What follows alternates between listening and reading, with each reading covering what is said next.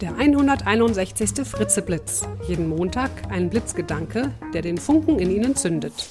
Ein Podcast von und mit Nicola Fritze. Hallo und guten Montagmorgen. Der heutige Blitzgedanke heißt Eigentlich wollte ich doch. Tja.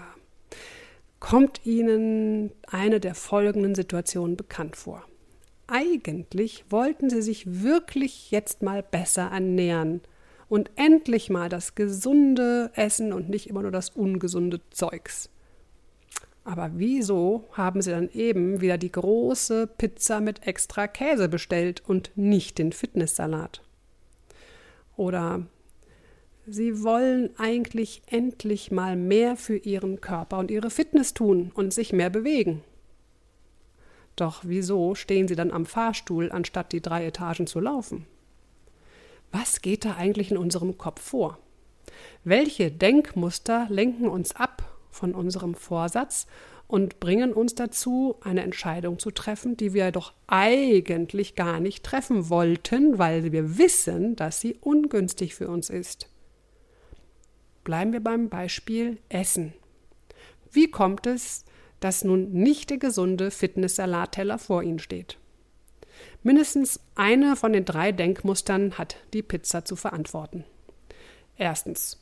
Ach, na ja, ich bin ja heute Morgen beim Frühstück schon so schwach geworden und habe zwei Brötchen mit Nutella gegessen. Der Tag ist jetzt eh gelaufen. Ach, na, ich leg dann morgen mal so richtig los mit der gesunden Ernährung. Dann kann ich jetzt ruhigen Gewissens noch eine Pizza bestellen. Das nennt man übrigens auch den What the Hell-Effekt. Also was zur Hölle soll's. Zweitens, ich bin ein gesundheitsbewusster Mensch und das habe ich ja schon bewiesen. Schließlich habe ich heute Morgen zum Frühstück schon mal ein gesundes Früchtemüsli gegessen. Dass ich also nicht auf meine Gesundheit achte, kann ich jetzt wirklich nicht mir vorwerfen lassen. Da kann ich ruhigen Gewissens eine große Pizza bestellen. Ja, und das dritte und letzte Denkmuster, was dazu führen könnte, dass die Pizza vor Ihnen steht, ist, ah, das Angebot in diesem Restaurant ist wirklich super. Die haben so viel tolle, gesunde Sachen. Sogar Wildkräutersalat, Löwenzahn und Sprossen sind im Buffet. Also wenn ich in Zukunft öfter hierher komme und esse, dann würde es mir echt leicht fallen, leicht fallen, mich gesund zu ernähren. Das sind doch schon mal positive und gute Aussichten. Naja, da kann ich jetzt ruhigen Gewissens noch mal eine Pizza bestellen. Der zentrale Fehler, den alle drei Begründungen gemeinsam haben, besteht darin, dass wir gern so tun, als ginge es bei der jeweiligen Entscheidung nur um einen irrelevanten Einzelfall. Natürlich möchte ich mich grundsätzlich gesund ernähren, aber das hat doch nichts mit diesem einen Schokoriegel zu tun, den ich jetzt mir gerade mal gönne.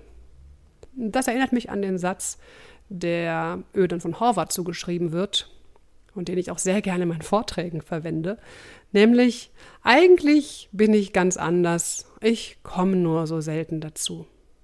Eigentlich ist mir meine Gesundheit ja wichtig, aber bei all den Einzelfällen, in denen ich mich dann doch für die Pizza oder den Aufzug oder sonst was entscheide, ja, also da, ja, also da, da muss ich vielleicht dann einfach noch mal ein bisschen warten, bis es dann endlich soweit ist.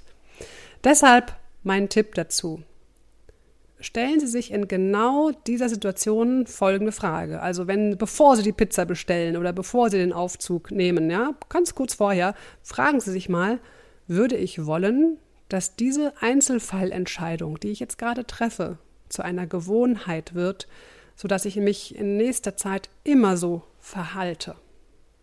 Machen Sie sich klar, dass die vielen Einzelfallentscheidungen zur Gewohnheit werden und hinterfragen Sie gründlich, ob Sie diese Gewohnheit wirklich in Ihrem Leben haben wollen. Und wenn Sie das nicht wollen, dann einfach mal dank Ihrer Willenskraft das tun, was wirklich gut für Sie ist und was Sie sich lieber zur Gewohnheit machen wollen. Und wenn die guten Vorsätze erstmal zur Gewohnheit geworden sind, ja, dann kann man auch mal eine Ausnahme machen und wieder mal im Aufzug stehen und dabei in die Pizza beißen. Das Zitat für diese Woche ist von Theodor Fontane. In der Aufstellung unserer Grundsätze sind wir strenger als in ihrer Befolgung. Ich wünsche Ihnen eine motivationsreiche Woche. Bis zum nächsten Montag. Ihre Nicola Fritze. Weitere Informationen zu mir und meinen Keynote-Vorträgen finden Sie auf www.nicolafritze.de.